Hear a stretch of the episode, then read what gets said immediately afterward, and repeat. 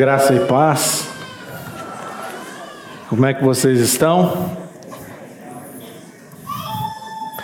Vocês acreditam em coincidências? O pastor Maurício esteve aqui. Eu sabia que estava ocorrendo neste final de semana o acampamento de adolescentes, mas eu não me lembrava bem do tema. E ele mencionou aqui, é, 2 Coríntios 5,17. E o texto que eu gostaria de meditar hoje com vocês está logo a seguir, que é 2 Coríntios 5, 18, 19, 20 e 21. Mas eu gostaria de ler a partir do 17. A dona Ruth pode ler para nós. 17, 18, 19, 20 e 21. E assim, se alguém está em Cristo, é nova criatura. As coisas antigas já passaram, eis que se fizeram novas. Ora, tudo provém de Deus, que nos reconciliou consigo mesmo por meio de Cristo e nos deu o ministério da reconciliação. A saber que Deus estava em Cristo reconciliando consigo o mundo, não imputando aos homens as suas transgressões, e nos confiou a palavra da reconciliação. De sorte que somos embaixadores em nome de Cristo, como se Deus exortasse por nosso intermédio. Em nome de Cristo, pois, rogamos que vos reconcilieis com Deus.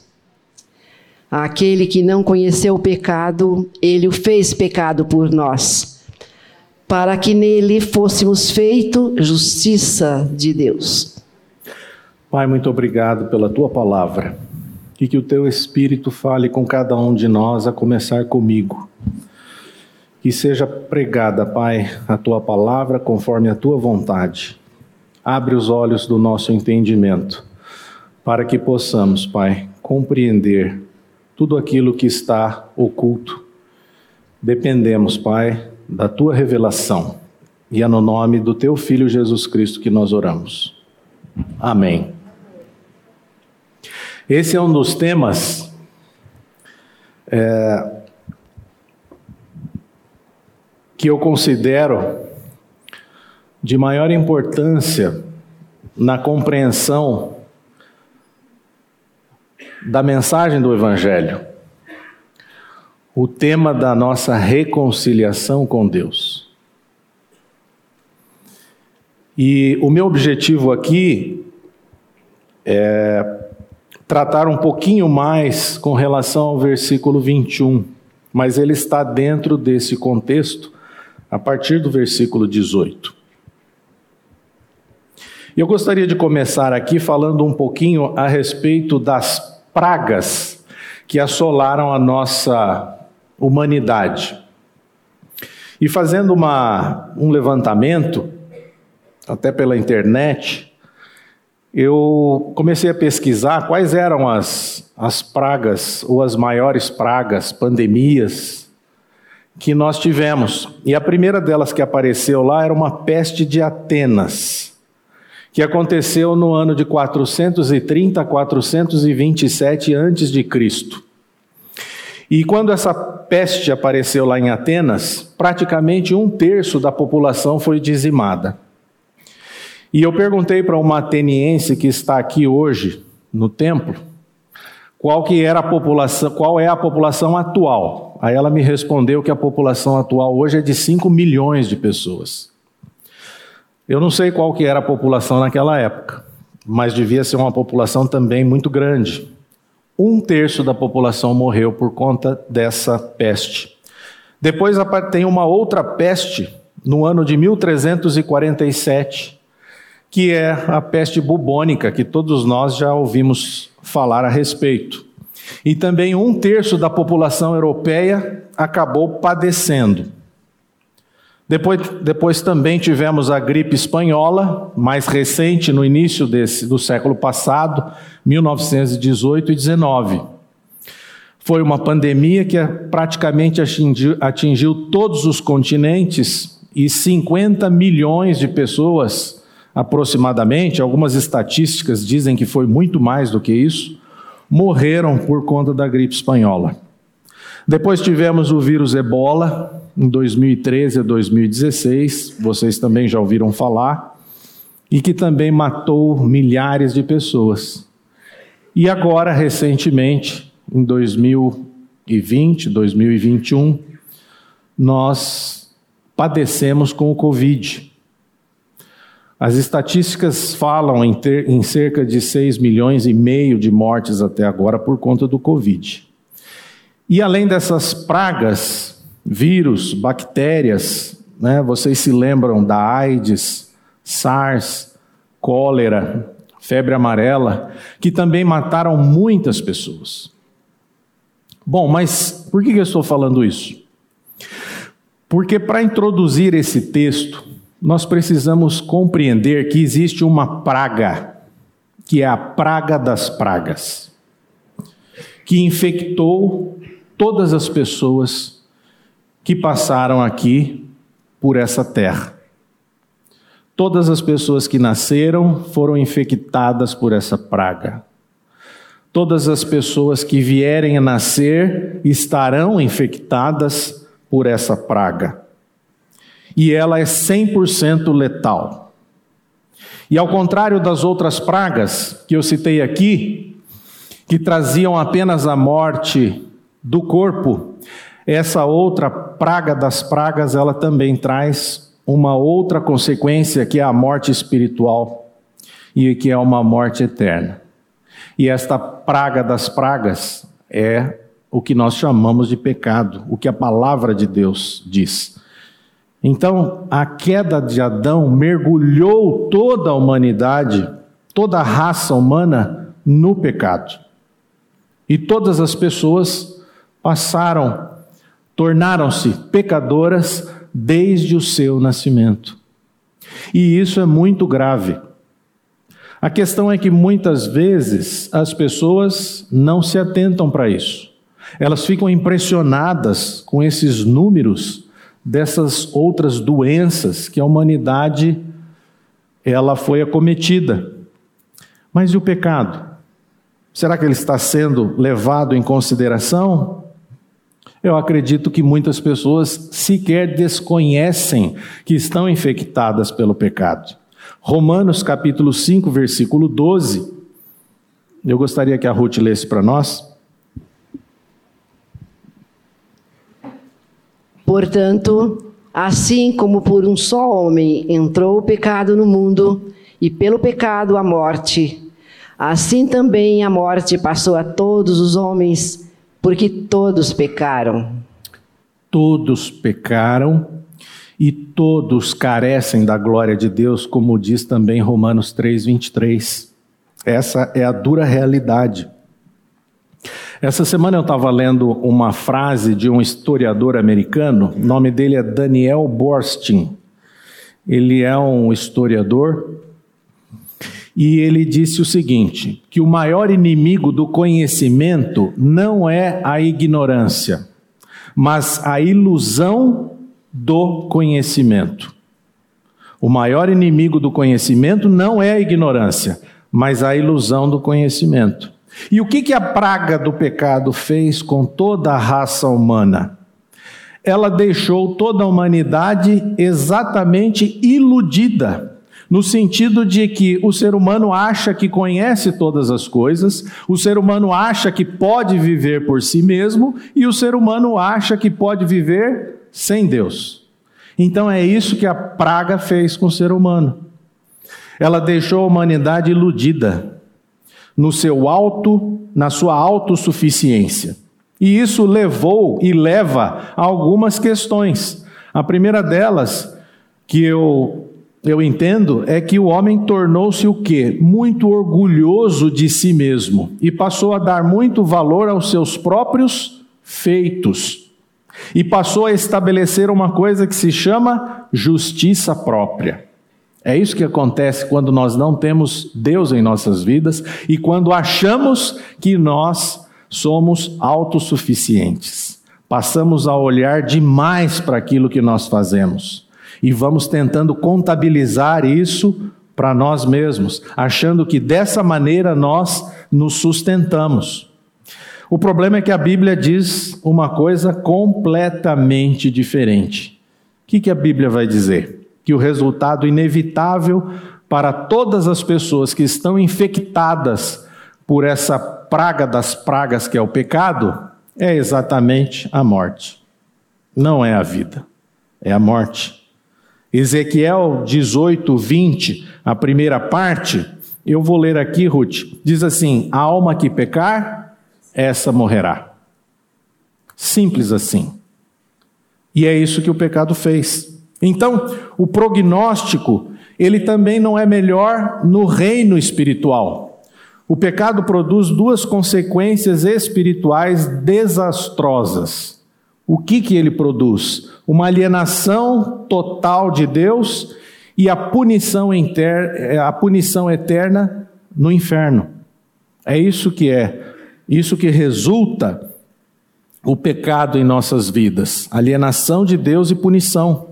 Eu queria ler Efésios 2,12, que fala exatamente dessa alienação, e depois 2 Tessalonicenses 1,9, que fala dessa punição eterna. Naquele tempo, estáveis sem Cristo, separados da comunidade de Israel e estranhos às alianças da promessa, não tendo esperança e sem Deus no mundo. E agora 2 Tessalonicenses 1:9. Não tendo esperança e sem Deus no mundo. Estes sofrerão penalidade de eterna destruição, banidos da face do Senhor e da glória do seu poder. Meus irmãos, isso aqui é muito sério. É muito mais sério que Covid. É muito mais sério que a gripe espanhola.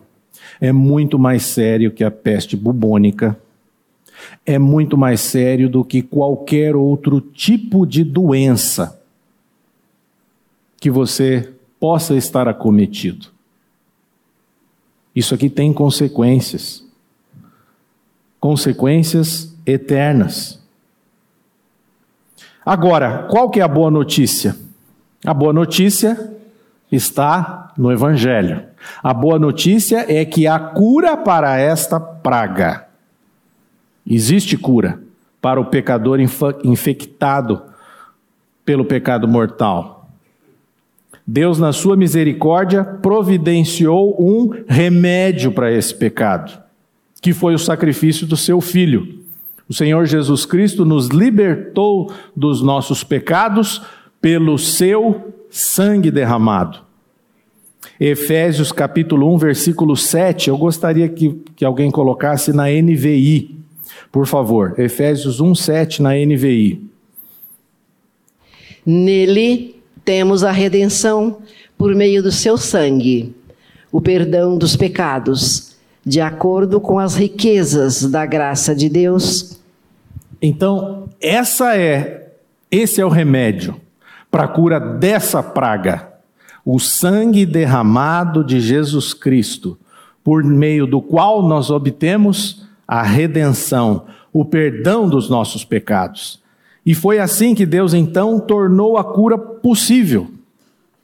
E isso está exatamente nos versículos que nós lemos inicialmente, de 2 Coríntios capítulo 5, versículos 18, 19 e 20, que falam o quê? Da reconciliação. O homem precisa então ser reconciliado com Deus. Essa é uma outra maneira de falar a respeito exatamente dessa praga do pecado. A cura vem por meio do derramamento do seu sangue. E Paulo aqui, em 2 Coríntios capítulo 5, ele descreve essa gloriosa verdade da reconciliação.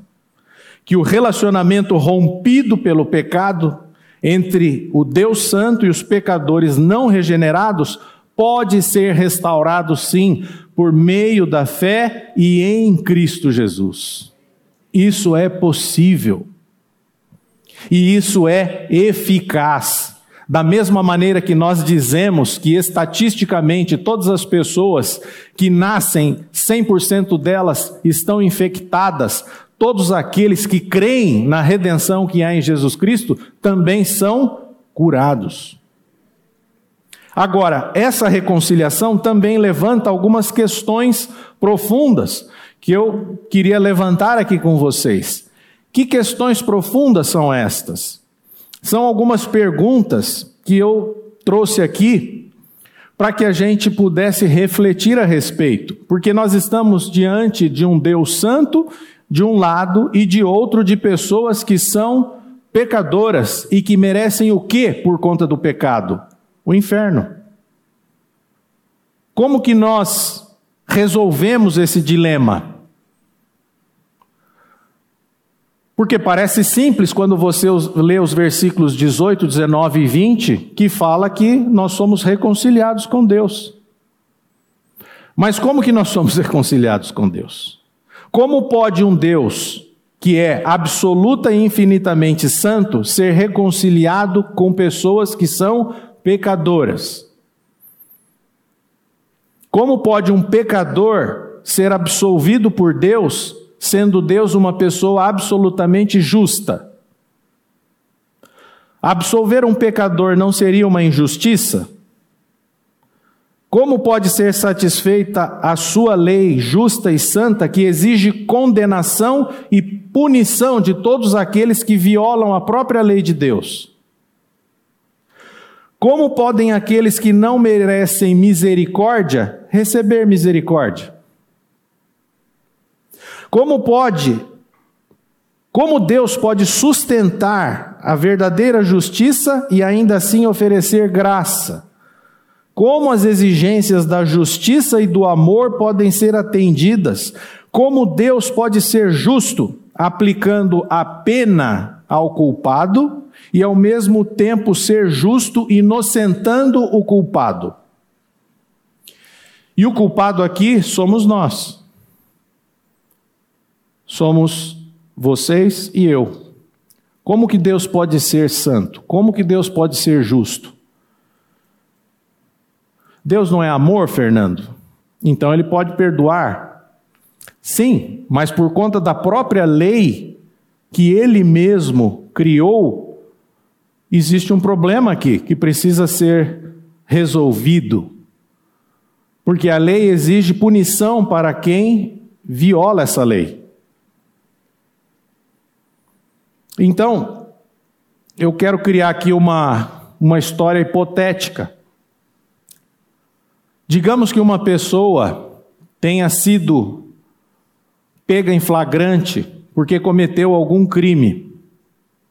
Vamos considerar aqui um crime de homicídio. E essa pessoa que cometeu esse crime de homicídio é levado ao tribunal. Ela é processada o tribunal do júri a condena, e a hora que o juiz vai aplicar a pena, ele resolve absolver o réu. É lógico que isso é uma hipótese.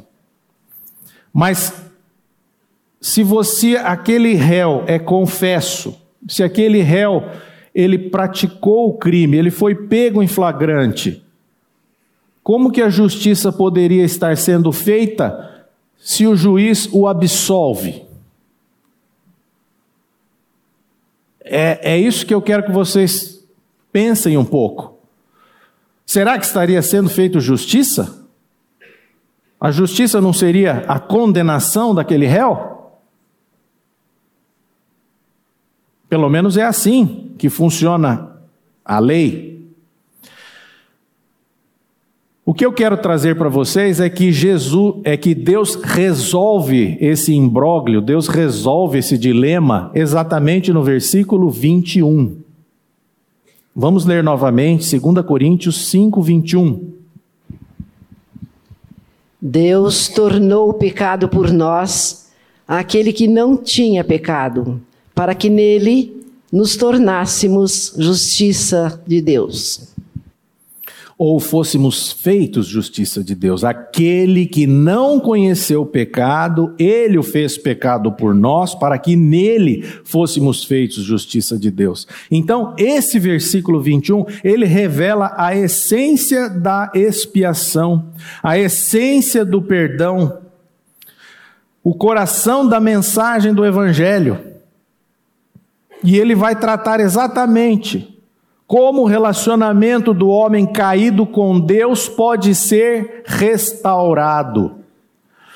Meus amados, não é Deus que precisa ser reconciliado com o homem, tá? Quem precisa ser reconciliado é o homem em relação a Deus. Agora, como que isso é possível? Continuando Deus santo e justo, punindo o pecado por conta da violação da lei e ao mesmo tempo absolvendo o condenado, que é você. 2 Coríntios 5, 21 responde isso. O, o pastor americano John MacArthur, ele diz que nós podemos extrair quatro verdades aqui que eu gostaria de trabalhar com vocês. Que verdades são essas? A primeira verdade é quem faz a reconciliação. Quem faz? É Deus quem faz a reconciliação. No versículo 21, diz assim: Ele o fez. Ele o fez. Quem fez?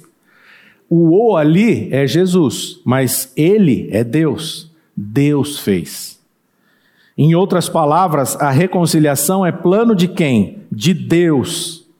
Só Deus poderia dar início a esse processo e aplicar a reconciliação a pecadores condenados como eu e você. Os pecadores em si não podem fazer absolutamente, não podem, não tem como abordar este assunto da reconciliação por si mesmos. Não tem como você fazer isso, mesmo que você queira, por uma questão muito simples. É uma questão de justiça. Eu quero ler na versão NVI, por favor, Efésios 2, 1.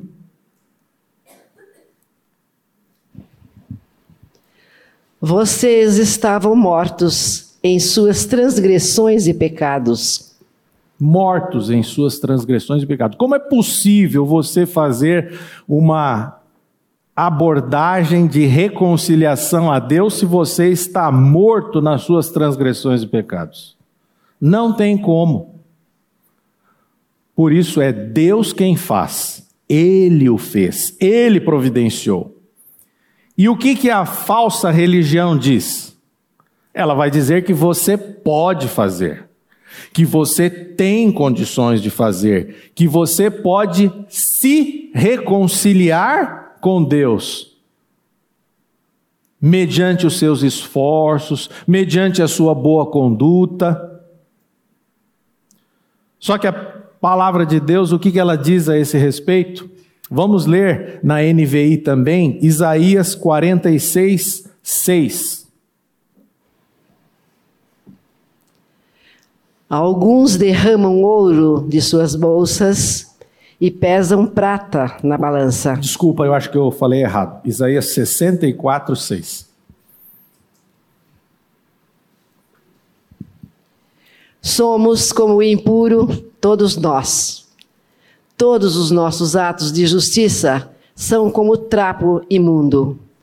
Murchamos como folhas e como o vento, as nossas iniquidades nos levam para longe. Como é que são os nossos atos de justiça? Trapo imundo. Todo o teu esforço para tentar se reconciliar com Deus é trapo imundo e nós murchamos como a folha. É impossível. Nós somos impuro, impuros. Até mesmo o povo israelita, a quem pertence a adoção de filhos, a glória, as alianças, a entrega da lei, o serviço no templo, as promessas, nem eles podem conceber uma maneira de se reconciliar com Deus. Nem eles. Vamos ler o que diz Romanos capítulo 10, versículos 1 a 3, na versão Ara. Irmãos, o desejo do meu coração e a minha súplica a Deus a favor deles são para que sejam salvos. Porque lhes dou testemunho de que eles têm zelo de Deus, porém não com entendimento. Porquanto, desconhecendo a justiça de Deus e procurando estabelecer a sua própria, não se sujeitaram a que vem de Deus. Nem os israelitas. Paulo está dizendo aqui que eles têm zelo, mas eles não têm entendimento naquilo que eles fazem. Desconhecendo a justiça de Deus e procurando estabelecer a sua própria, não, não se sujeitaram à justiça que vem de Deus. Quando eu li isso aqui, eu lembrei de mim mesmo. Quantas vezes você e eu nós tentamos estabelecer a nossa justiça, tentando de alguma maneira nos tornar melhores em relação aos outros, ou tentando nos colocar de uma maneira que nós nos tornemos aceitáveis a Deus, contabilizando as coisas. Eu faço isso, eu faço aquilo, afinal de contas, eu participo daquilo, prego ali. Quantas vezes você e eu fazemos isso? Isso é estabelecer a sua própria justiça. Só que o nosso padrão de justiça, ele é trapo imundo, ele não serve para nada. Então, a religião da realização humana seja ela praticada por judeus, seja ela praticada por gentios, ela nunca irá trazer a reconciliação com Deus. A única maneira de você e eu sermos reconciliados com Deus é se Ele estender a sua mão sobre nós. E isso ele faz. De que maneira? Por meio do sacrifício do filho dele, por meio do sangue derramado por Jesus na cruz. Vamos ler Atos capítulo 2, versículo 23, na versão NVT, por favor. Sendo este entregue a este conforme o plano determinado e a presciência de Deus, vocês mataram, crucificando-o por meio de homens maus. Ele foi entregue conforme o plano preestabelecido por Deus e seu conhecimento prévio daquilo que aconteceria. Com a ajuda de gentios que desconheciam a lei, vocês o pregaram na cruz e o mataram. Ele foi entregue conforme o plano pré-estabelecido por Deus e seu conhecimento prévio daquilo que aconteceria. Já estava tudo pré-estabelecido. Será que foi por acaso? Evidente que não. Isso foi um plano pré-estabelecido por Deus. É Deus quem está no controle, é Deus quem está operando. Tudo estava debaixo da soberania de Deus. Somente Deus poderia criar uma expiação para o pecado que satisfizesse as próprias exigências da sua justiça. Somente Deus poderia conceber o plano em que a segunda pessoa da Trindade iria se humilhar tornando-se obediente até a morte e morte de cruz. Somente Deus sabia o que seria necessário para resgatar pecadores do império das trevas e transportá-los para o reino do seu filho amado. Somente Deus sabia como tornar pecadores merecedores do inferno em homens aceitáveis aos seus olhos. Não há como nós produzirmos qualquer tipo de justiça para que essa reconciliação ocorresse. Só Deus poderia ser o autor e executar o plano de redenção. Ele o fez.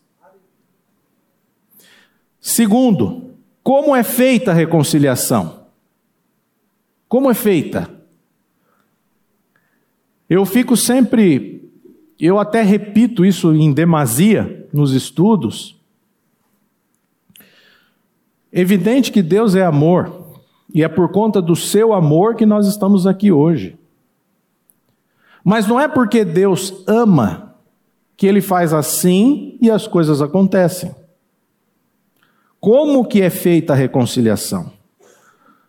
Por meio de um substituto.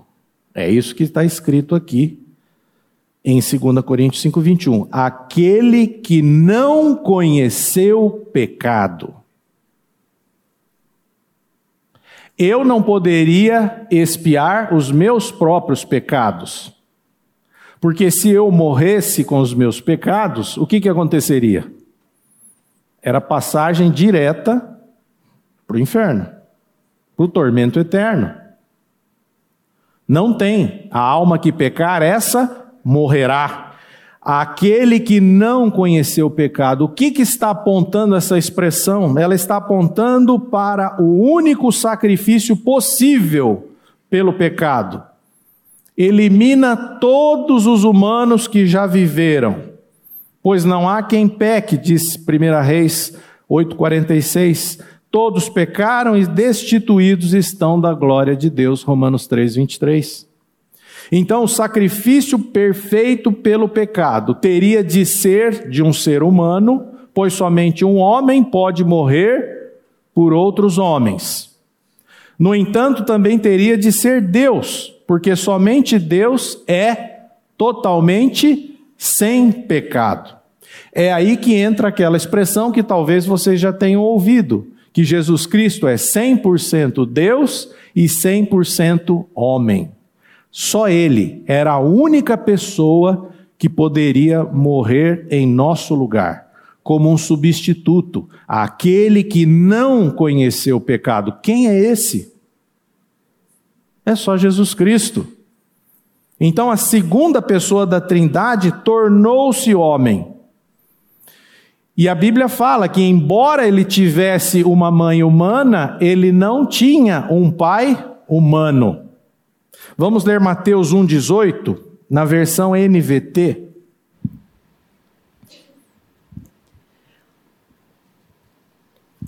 Foi assim que nasceu Jesus Cristo. Maria, sua mãe, estava prometida para se casar com José. Antes do casamento, porém, ela engravidou pelo poder do Espírito Santo. Maria engravidou pelo poder do Espírito Santo. Então ele era homem porque ele nasceu de uma mulher, mas Maria engravidou pelo poder do Espírito. Então Jesus Cristo é o Deus homem, perfeito para ser o sacrifício pelo pecado.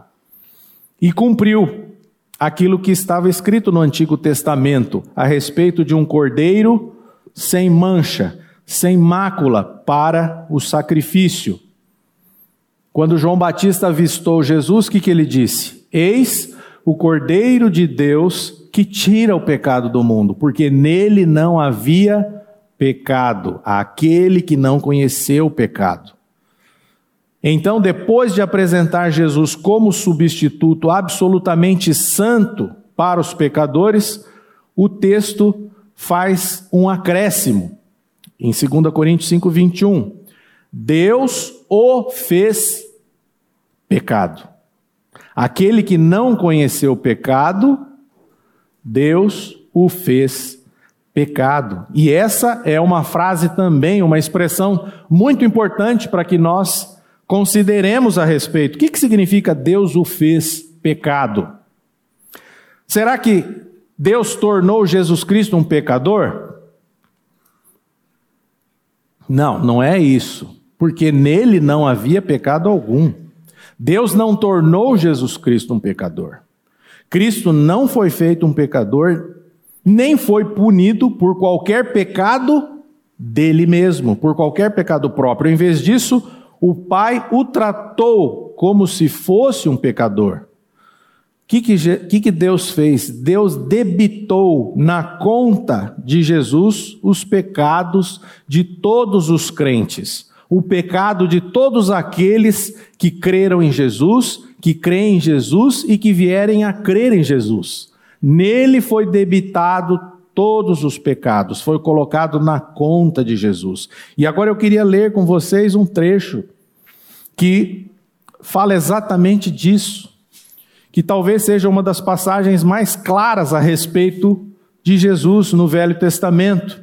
Eu queria ler com vocês Isaías 53, os versículos 4, 5 e 6, na versão NVT.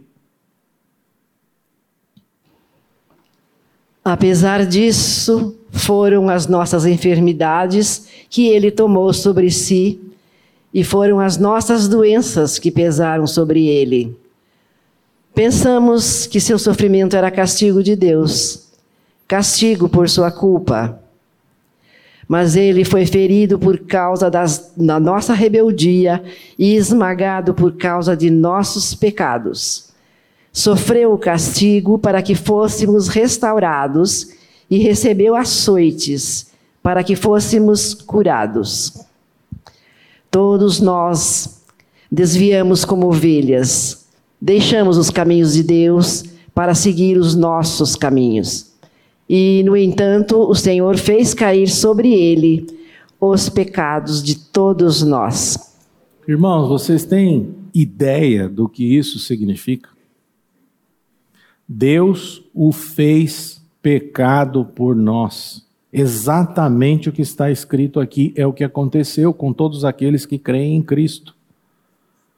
Ele foi ferido por causa da nossa rebeldia, esmagado por causa dos nossos pecados. Sofreu castigo para que fôssemos, fôssemos restaurados, para que fôssemos curados. É isso que diz o texto. Você acha que isso é pouca coisa? E nós passamos, às vezes, né, numa leitura e não refletimos a profundidade que isso está nos dizendo. O Senhor fez cair sobre ele os pecados de todos nós. Todos os, os nossos pecados, de quem? Daqueles que creem em Jesus, foram imputados a ele. Foram colocados na conta dele como se ele tivesse cometido pessoalmente, e ele foi punido com a pena de morte por eles na cruz, experimentando o que? A ira de Deus. Você sabia que você foi salvo da ira de Deus? Porque a ira de Deus está sobre todos aqueles que estão condenados à morte eterna. Quando nós cremos em Cristo e no sacrifício, na obra redentiva, você é salvo da ira de Deus. Jesus Cristo recebeu essa ira em nosso lugar. Tanto que Jesus Cristo diz: Deus meu, Deus meu, por que me desamparaste? Naquele momento ele estava recebendo toda a fúria da ira de Deus. Portanto, é importante, é crucial entender que o único sentido em que Jesus foi feito pecado é que foi feito pecado por imputação. O que é imputar? É o oposto de amputar. Amputar é cortar e lançar fora. Imputar é o oposto. Ou, contabilmente falando, colocar na conta. Então é isso que Jesus foi feito pecado por imputação. Ele era pessoalmente puro e santo, mas foi oficial e judicialmente considerado culpado.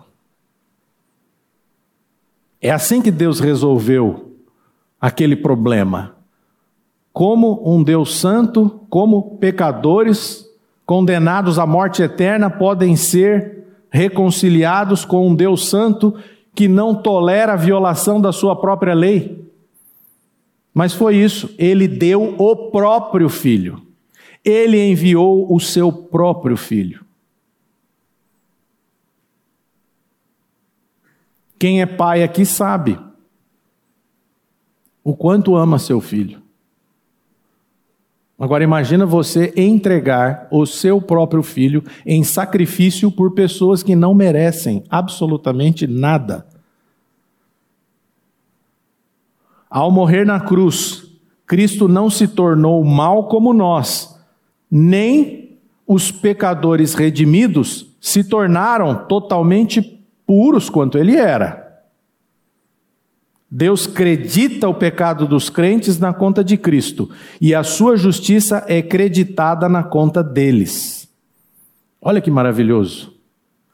Deus imputa os pecados dos crentes em Cristo e imputa a justiça de Cristo aos crentes pecadores.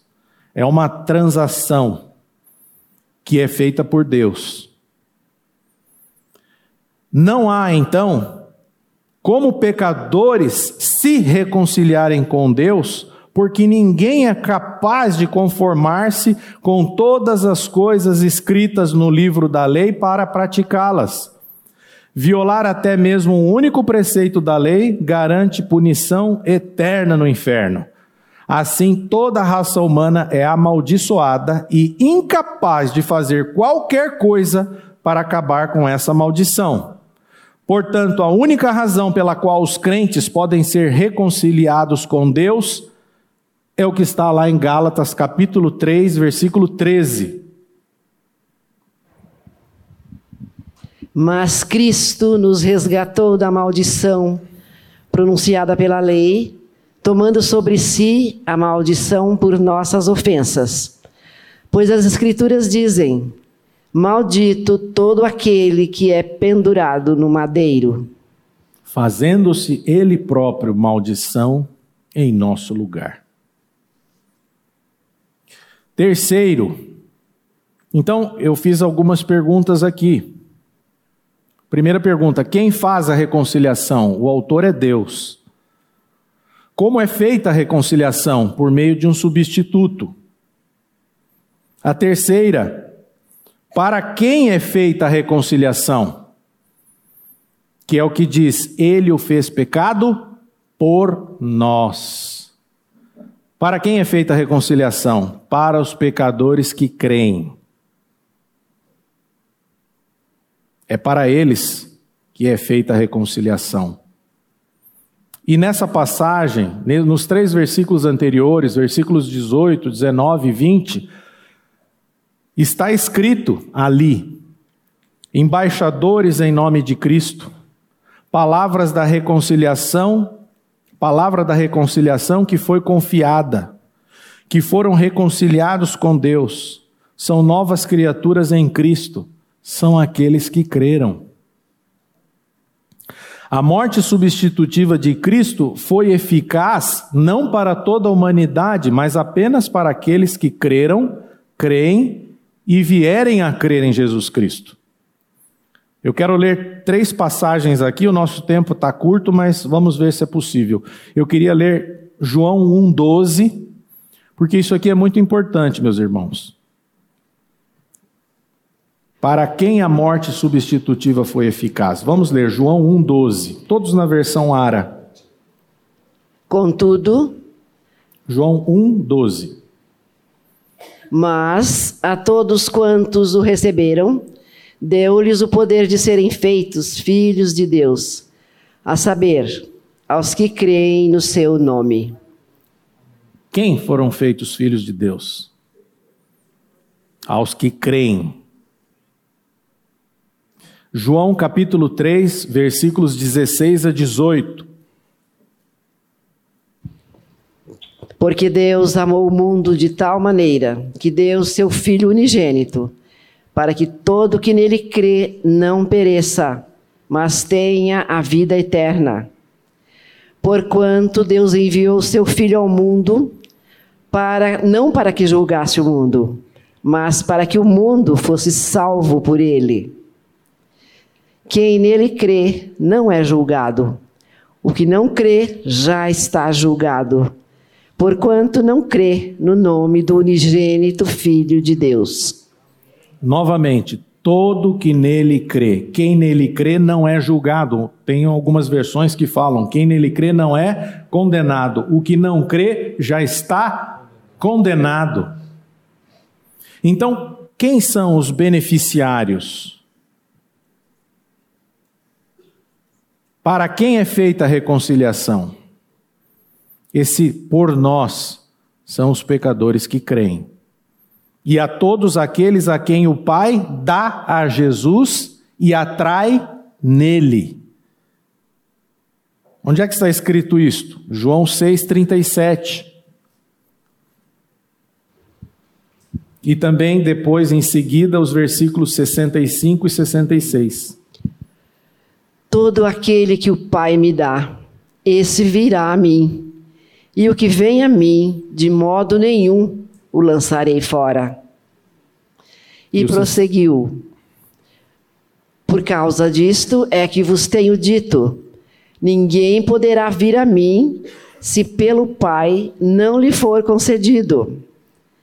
À vista disso, muitos dos seus discípulos o abandonaram e não andavam com ele.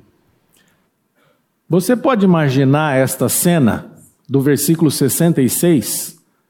Discípulos que seguiam Jesus, viam ele, testemunhavam ele praticando milagres, virando as costas para Jesus, e o texto diz: muitos de seus discípulos o abandonaram. É, gente, é possível sim, é o que o texto está dizendo. Esse é o texto 666, né? É João 6,66. Pode acontecer isso sim. Se acontecia na época de Jesus, você acha que isso não pode acontecer hoje? Mas se você foi dado pelo Pai a Jesus, não tem como voltar atrás. Ninguém poderá vir a mim se pelo Pai não lhe for concedido. Então, quando o texto diz quando eu faço a pergunta, para quem é feita a reconciliação? Para os pecadores que creem. Ele o fez pecado por nós. Quem é esse nós? É isso que nós estamos falando aqui. Aqueles que creem e aqueles que o Pai dá a Jesus. E a última pergunta: o que é feito na nossa o que é feito na reconciliação? É que eu, eu a resposta que eu coloquei aqui é que os crentes são feitos justiça de Deus. Qual é o benefício da obra da reconciliação? A justiça. Aqueles que creem são feitos justiça de Deus. Vamos ler novamente 2 Coríntios 5, 21? Na versão Ara mesmo. Aquele que não conheceu o pecado, ele o fez pecado por nós, para que nele fôssemos feitos justiça de Deus. Você foi feito justiça de Deus. É isso que está escrito no texto. O benefício de Deus é imputar os pecados dos crentes a Cristo e imputar a justiça de Cristo aos crentes, tornando pecadores condenados em pecadores justificados diante dele. É isso que diz o texto. A imputação. Pecados imputados a Cristo e a justiça de Cristo imputada aos crentes, tornando pecadores condenados em pecadores justificados. Vamos ler Filipenses no capítulo 3, versículos 8 e 9, na versão NVT. Filipenses 3, versículos 8 e 9. Sim, todas as outras coisas são insignificantes comparadas ao ganho inestimável de conhecer a Cristo Jesus, meu Senhor. Por causa dele, deixei de lado todas as coisas e as considero menos que lixo, a fim de poder ganhar a Cristo.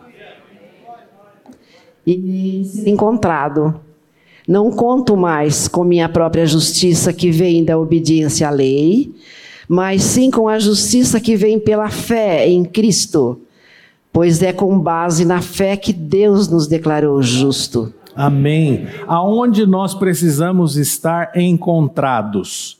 Nele ser encontrado. Paulo está dizendo: deixei de lado todas as coisas e as considero menos que lixo. O que, que é lixo?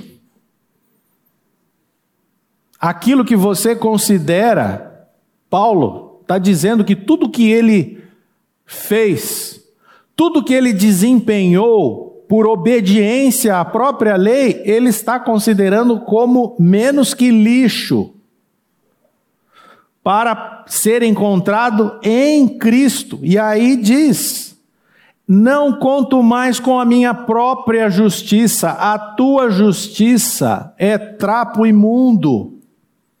E que justiça própria é essa? Que vem da obediência à lei, é o que está dizendo o texto. Mas sim, conto com a justiça que vem pela fé em Cristo, pois é com base na fé que Deus nos declara justos. Meus amados, nós não temos simplesmente a justiça de Deus. Não é que você agora possui a justiça de Deus. Como se você tivesse a posse de alguma coisa. Então você tem a Bíblia, agora eu tenho a justiça de Deus aqui. Não, não é isso. Eu tenho um crucifixo, eu tenho a justiça de Deus. Não é isso. Você é a justiça de Deus se você for encontrado nele. É isso que diz.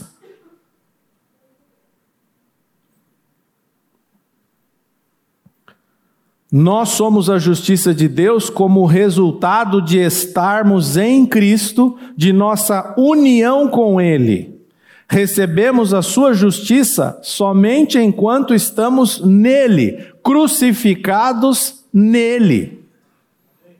É assim que você é feito justo, e não por obedecer à lei, como Paulo fazia, achava que estava fazendo. O problema é que, se você for culpado de, da violação de apenas um mandamento, você está perdido. Por isso que é maldito aquele que vive pela lei. Você não tem como produzir a justiça. Ainda que você fosse uma pessoa como Saulo, não tem chance. Você necessita da justiça que lhe foi imputada. É o que diz o texto. A própria justiça de Deus exige, antes mesmo que Deus possa aceitar o pecador, a própria justiça que Deus exige, antes mesmo que ele possa aceitar o pecador, é também a própria justiça que ele mesmo providencia. Então, é só o nosso Deus que pode fazer uma coisa dessas. Ele exige justiça. Só que ele sabe que você não tem condições de produzir pelo seu esforço essa justiça. Então ele provisiona justiça para você. Isso é graça. Que outro Deus pode fazer uma coisa dessa? Os, os outros deuses com D minúsculo sempre exigiam alguma coisa. Só que eles nunca fizeram absolutamente nada. É só o nosso Deus que pode fazer isso. Ele exige, sabe que você não pode e provisiona. Só que ele provisiona com a vida do filho dele é o filho dele, do próprio Deus, a segunda pessoa da Trindade, que vem e derrama do seu sangue para purificar você e eu de toda iniquidade. Romanos capítulo 3, versículos 25 e 26, na versão NVT. Deus apresentou Jesus como sacrifício pelo pecado com o sangue que ele derramou, mostrando assim sua justiça em favor dos que creem. No passado, ele se conteve e não castigou os pecados antes cometidos, pois planejava revelar sua justiça no tempo presente. Com isso, Deus se mostrou justo, condenando o pecado, e justificador, declarando justo o pecador que crê em Jesus. Amém. Olha o que o texto diz no versículo 25: mostrando assim sua justiça em favor dos que creem. E você fica tentando cumprir as coisas com o seu próprio esforço, achando que isso vai te tornar justo diante de Deus? Para que, que a lei exige, é, existe então, Fernando? Para mostrar que você é incapaz e que você necessita de arrependimento, porque você é um pecador miserável e precisa da graça de Deus para ser reconciliado com, com Ele mesmo. Para isso que serve a lei. Não é para que você possa cumpri-la e assim se tornar aceitável a Deus. Mas eu posso até estar tá dizendo óbvio, e você já saiba disso, mas olhe para suas atitudes se você não faz exatamente isso. Tentando se justificar diante de Deus. Nosso problema é esse. Muitas vezes, como nós lemos lá em Romanos 10, tem zelo de Deus, mas não tem entendimento nenhum. Fica tentando estabelecer a sua própria justiça, quando a nossa justiça foi revelada em Cristo. E aí no 26, Deus se mostrou justo condenando o pecado, porque era necessário que o pecado fosse condenado. Deus não faz assim. Deus instituiu a lei e a lei precisa ser cumprida. Deus é um Deus de uma só palavra. A alma que pecar, essa morrerá. E ele é justificador, declarando justo o pecador que crê em Jesus. É o que está dizendo o texto. Ou nós cremos no texto, ou então, então abandona a sua fé. É o que está escrito aqui. Não há possibilidade alguma de produzirmos justiça por nossos próprios esforços, a fim de nos tornarmos, nos tornarmos aceitos por Deus. Por essa razão, pare de ser um justiceiro. Justiceiro é o legalista que acredita ser possível estabelecer a sua própria justiça por obediência à lei. É isso que é o justiceiro. Não adianta, gente. É só a graça. Agora entenda que você foi salvo pela graça, mas Deus, para resolver esse dilema, o filho dele precisou vir e pagar com a sua própria vida. Não foi de graça para Deus, custou a vida do filho dele, custou o sangue derramado. Não se esqueça disso. É essa justiça que nos é imputada, porque nós não, não conseguimos produzi-la. Vamos ler Gálatas 2, 19 e 21, na versão NVT. Por favor. Gálatas 2, 19 a 21 na NVT, já estamos terminando. Pois, quando procurei viver por meio da lei, ela me condenou. Portanto, morri para a lei a fim de viver para Deus. Fui crucificado com Cristo. Assim, já não sou eu quem vive, mas Cristo vive em mim. Portanto, vivo neste corpo terreno pela fé no Filho de Deus, que me amou e se entregou por mim. E o 21. Não considero a graça de Deus algo sem sentido Pois se a obediência à lei nos tornasse justos diante de Deus, não haveria necessidade alguma de Cristo morrer. Gente, por que que Cristo veio?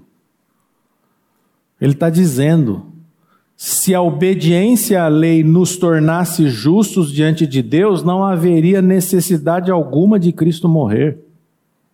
É evidente que o sacrifício dele não foi em vão. E no 19, quando procurei viver por meio da lei, ela me condenou, porque é isso que a lei faz, ela te condena.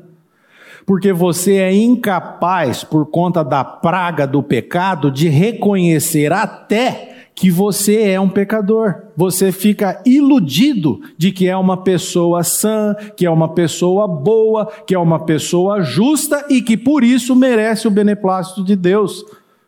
Só que não é nada disso. Porque o pecado torceu o teu entendimento, o meu entendimento. E nós não conseguimos compreender as realidades espirituais. Aí Deus mandou a lei para mostrar que você é incapaz, que você é um pecador e que você seja levado ao arrependimento por conta disso também. Porque não adianta nada você reconhecer-se um pecador, mas não se arrepender dos seus pecados. A tua fé é vã. Quando pecadores arrependidos reconhecem seus pecados, eu vou ler a referência, depois nós vamos ler. Quando pecadores arrependidos reconhecem seus pecados, está lá no Salmo 32, 5 afirmam Jesus como Senhor, Romanos 10, 9, e confiam unicamente em Sua obra completa em favor deles, Atos 4, 12, Deus acredita a sua justiça na conta deles. Arrependimento, arrependimento reconhecendo seus pecados, afirmar que Jesus, afirmar Jesus como Senhor e confiar na obra que ele realizou. Vamos, vamos ler então Salmo 32, 5, Romanos 10, 9 e Atos 4, 12. Por favor. Finalmente confessei a ti todos os meus pecados e não escondi mais a minha culpa. Disse comigo: Confessarei ao Senhor a minha rebeldia, e tu perdoaste toda a minha culpa ou todo o meu pecado na versão área, né? Romanos 10, 9.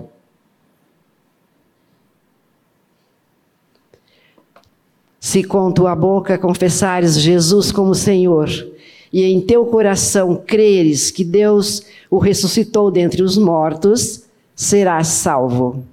Amém. E Atos 4,12, na NVT.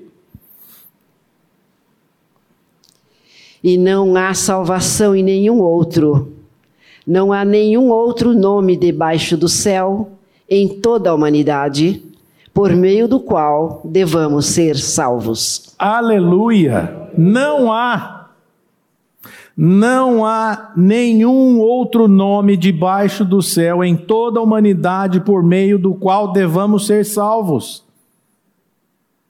É só Jesus Cristo. Nossa vida iníqua foi legalmente imputada a ele na cruz, como se ele a tivesse vivido, para que a sua vida justa pudesse ser creditada a nós. Essa é a única cura para o, pecado, para a praga do pecado. É a imputação. Seus pecados sendo imputados a Cristo, para que ele fosse feito maldito e os pecados e a justiça de Cristo imputada a nós, para que pudéssemos ser declarados justos.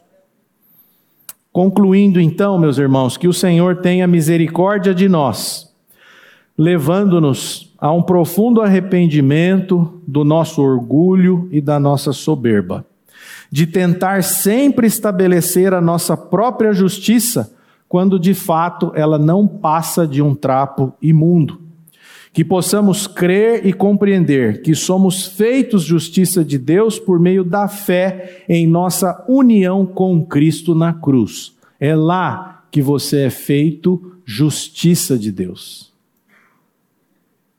Se você é um nascido de novo, pare então de viver como um escravo do pecado e da lei, porque tem muito crente vivendo debaixo do pecado e da lei.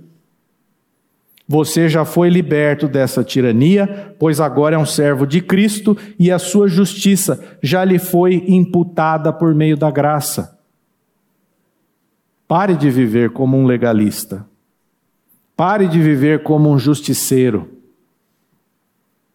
A graça de Deus já nos alcançou. Os nossos pecados já foram imputados a Cristo e nós fomos feitos justiça de Deus. Agora, se você ainda não nasceu de novo, arrependa-se e creia no Senhor Jesus Cristo, pois Ele é a única justiça capaz de lhe dar vida espiritual e emocional, reconciliando você plenamente com Deus. É só a justiça de Cristo, mediante a fé nele, que nos reconcilia com Deus. Fora disso, não há reconciliação. Então, recapitulando, quem a obra, quem é o autor da reconciliação? É Deus, ele o fez. Depois, como é feita a reconciliação? Por meio de um substituto, aquele que não conheceu o pecado. Depois, para quem é feita a reconciliação? Para os pecadores que creem. Ele o fez pecado por nós. E, finalmente, o que é feito na reconciliação? Os crentes são feitos justiça de Deus. Amém, meus irmãos? Que, os, que o Espírito de Deus nos convença do pecado, da justiça e do juízo. Senhor, nós te damos graças mais uma vez por estarmos reunidos aqui em Teu nome e ouvirmos essa palavra, que ela traga libertação, Pai. É o que nós pedimos para as nossas vidas. Em nome de Jesus. Amém.